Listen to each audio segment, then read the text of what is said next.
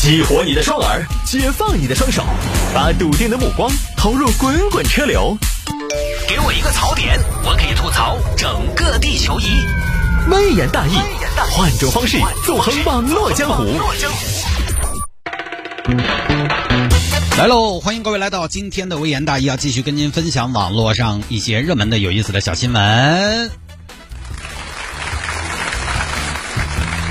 下了节目之后呢，也可以来加我的个人微信号，拼音的谢探，数字的幺三，拼音的谢探，数字的幺三，加为好友来跟我留言就可以了。今天有听众朋友就刚刚就在就在一个小时之前加了我的微信，说忠实粉丝。探哥，我是个单纯的粉丝，只是听你节目，看你在吆喝加微信，也不知道加了能做什么，所以就冒昧的加了。听众朋友还搞这么客气，加了能做什么？加了加了就加了呗，加了随意就好，就在那儿放着嘛。加了可以做什么？加了我可以发广告，你看，你你也可以发广告，然后我看看呀，大家互相看广告，互相点赞什么的，不都挺好的吗？让我们感受一下这个世间的温暖。呃，确实，呃。我在节目里边说加微信，加微信能干什么呢？这个确实是个课题，反正这个大家就随意嘛，我也没有办法强迫大家加。你要是有兴趣，比如说周末的下班路上，您觉得特别堵也没什么事儿，加吧，反正没啥事儿，热热身。你也可以来添加我的个人微信号，拼音的谢探，数字的幺三，拼音的谢探，数字的幺三，加为好友来跟我留言就可以了。呃，另外呢，我自己的朋友圈其实也会有一些。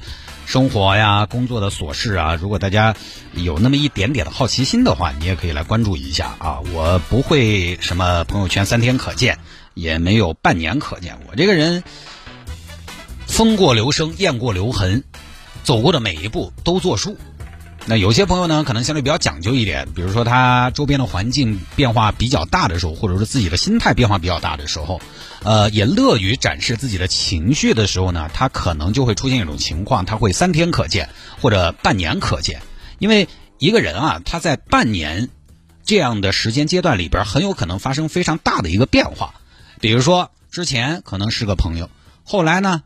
谈恋爱又是另外一个女朋友了，那 这种呢，他其实就会把之前的一些消息吧，呃，给把它屏蔽掉。那我呢，在朋友圈里边从来不展示情绪化的东西，也不展示那种阶段性的一些观点啊等等。于是呢，我就还好，我就没做任何的屏蔽。啊，拼音的谢探，数字的幺三，加为好友来跟我留言就可以了。来吧，言归正传，说一下今天微言大义啊。有听众朋友说摆一下这个共享租衣服，共享租衣呢，这个是前几年我们在节目当中也分享过的。我记得我当时说过这个东西，我不知道它的场景在哪儿，也不知道它的受众有多大。现在这儿又有最新的消息了，就共享经济的另外一个共享租衣，有一个著名的共享租衣的平台叫一二三，已经停用了。就即便是国内目前最大的共享衣橱 App 叫女神派，我看了一下呢，也是各种投诉和吐槽的。他吐槽的方向呢，主要包括了随意改变会员机制等等。呃，这个共享经济呢，其实前几年我们老在嘴边提，比较火，什么都可以共享。其实共享本来是把已经有的资源、闲置资源拿来让更多人可以把它利用起来，对吧？但是很多产业其实是为了共享而新造出了一些资源。当然能赚钱，咱们也不说了；能持续发展，咱们也不说。但是你说现在活下来的，也就共享充电宝。和共享单车，共享单车呢，其实都不赚钱。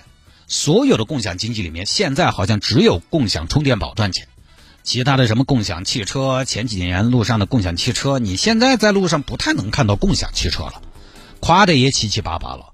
共享单车好像我之前也做过功课，只有一家永安行这一家，还是永安行啊，不知道怎么念。它也不是因为共享自行车赚钱。它是有其他投资，另外呢，就是它的公共自行车，它的公共自行车和共享自行车还不一样。所谓的公共自行车其实是什么呢？是政府投入的，相当于基础设施配套，政府来给钱，政府来买单，所以还不一样。共享经济我看到赚钱的只有充电宝，所以这个共享衣橱做不走呢，我觉得也很正常，因为衣服这个东西呢还是很私人的，我还是觉得比较私人的东西做共享做不起走。也前些年。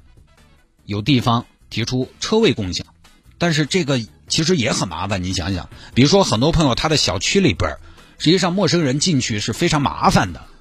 那怎么保证这个小区的安全？怎么保证外来人口不对这个小区其他住户的生活产生干扰和打扰，这个都是问题。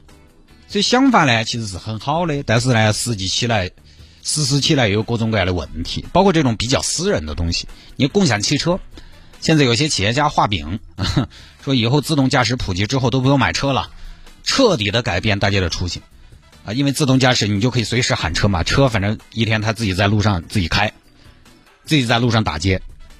送送你到了公司，他又去拉其他人去了，好像是啊，把这个闲置的资源都利用起来，好像是不用买车了。但是各位，你想，车对我们现在人来说，绝对不只是交通工具，它其实是个空间。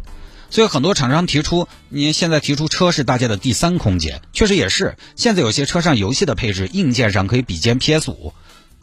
而且车是一个相对比较私密的空间。我们每天在车上那会儿，坦白说，一个人你在车上熟悉的电台、熟悉的味道、熟悉的驾驶感，其实呢，对你来说是一种放松和节奏的变化、休息。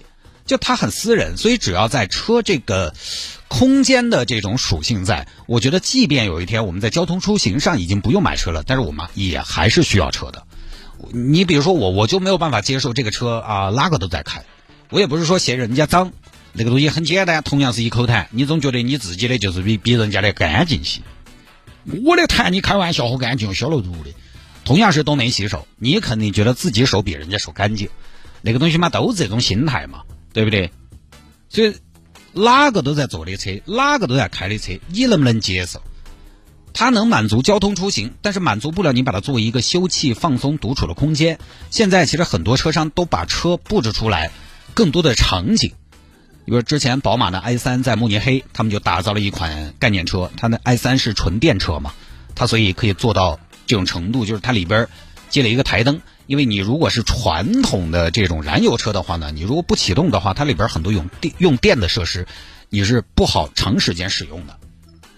那个蓄电池只有那么大，那个电瓶只有那么大，它那个纯电 i 三做了一款概念车，他就把副驾拆了。你乘客坐副驾后面，基本上可以做到什么呢？躺平。然后主驾后面有一个小台灯，一个小桌板，可以看书、办公，适当的加加班。再比如小朋友前段时间，小鹏，他们前段时间有款车，里面直接可以铺床，这些都是空间，讲究私人。私人的东西吧，就不太好共享。我觉得衣服也是，人家穿了你穿，那我晓得前头是哪个人在穿的。卫生这个问题。它本来就是个大问题，而且我还是觉得租衣服这个东西，除了婚纱礼服这些这些是刚需之外，其他的日常便装常服，我这儿说的常服就是日常穿的衣服哈，不是说这个呃军人的下来平常穿的衣服那个常服，就是平常穿的衣服，哪至于租呢？你说顶级奢侈品的成衣，什么场合需要你穿那种衣服？收音机前有几个听众朋友经常需要出入这种场合。你说我们主持人这个行业就算是非常名利场了嘛，哈，也用不着你随时穿啥子高定出场噻。上周我主持小鹏的活动，我就来发了公众号嘛，我把正装穿起，人家根本不要你穿正装，穿我们公司的 T 恤哈，对吧？你一般普通老百姓，你哪儿需要出入那种高定才扶得住的场合呢？话说回来，你都出这种场合了，那些共享衣橱也满足不了你的需求，因为它也没有什么顶级奢侈品给你租，就是二线品牌相对比较多一点。所以我就想不到有什么必要要租，我就在想呢，租平时穿的衣服到底是哪个群体？这得有多爱美才会租常服来穿？然后对于企业来说，它成本也不低，流程也很繁琐。你就说物流这个哈，我们就卖那个海鲜饺子，你都不知道那个物流恼火的很。从宅急送我们后来换成顺丰，我们以为一劳永逸，其实也时不时要出点问题。它这个共享衣服设计，这个就你要你要堆货嘛。然后另外就是到物流，那人家租了穿了还要给你寄回来，然后还要清洗熨烫重新上架，你光是想想这个流程我都觉得成本不会低。但说到饺子好久没说了，我们的海鲜水饺依然在售，这一批次呢也都是非常新鲜的产品，海胆水饺和扇贝水饺。我们的海胆水饺呢是用大连海胆，加上百分之三十的猪肉调配的馅儿，馅儿料十分厚道，咬下去是一种咸鲜味，而且呢不会腥。有些朋友就担心海胆味会不会腥，不对哈。海胆水饺我们好评率还挺高的，然后这个海胆水饺本来也是大连或者渤海团转城市的特产嘛，你去当地的话，你会发现有很多买海胆水饺的这个管子。那你在超市买的话呢，当然可能会比我们的便宜一些，但是对比一下用料，你还是会发现有些差距。然后另外一款呢，就是扇贝水饺。扇贝呢就不多说，那个东西一个水饺里面，我们是给到三到五个扇贝丁儿，纯扇贝丁儿哈，梗个的，加上一点韭黄就很舒服。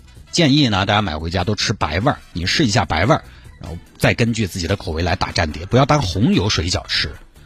我们有听众之前买回去，他们老公加了班回来，她想犒劳一下她老公，给老公煮了一碗，然后煮成了红油水饺。我说，哎呀，这。当然，这个随你怎么吃都行，但这个未免有些可惜。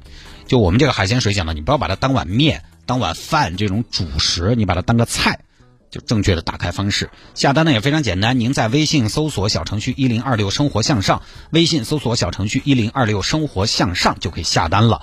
上午十点前下单，当天到；上午十点之后下单呢，就是第二天到。周末了嘛，吃个好的。好。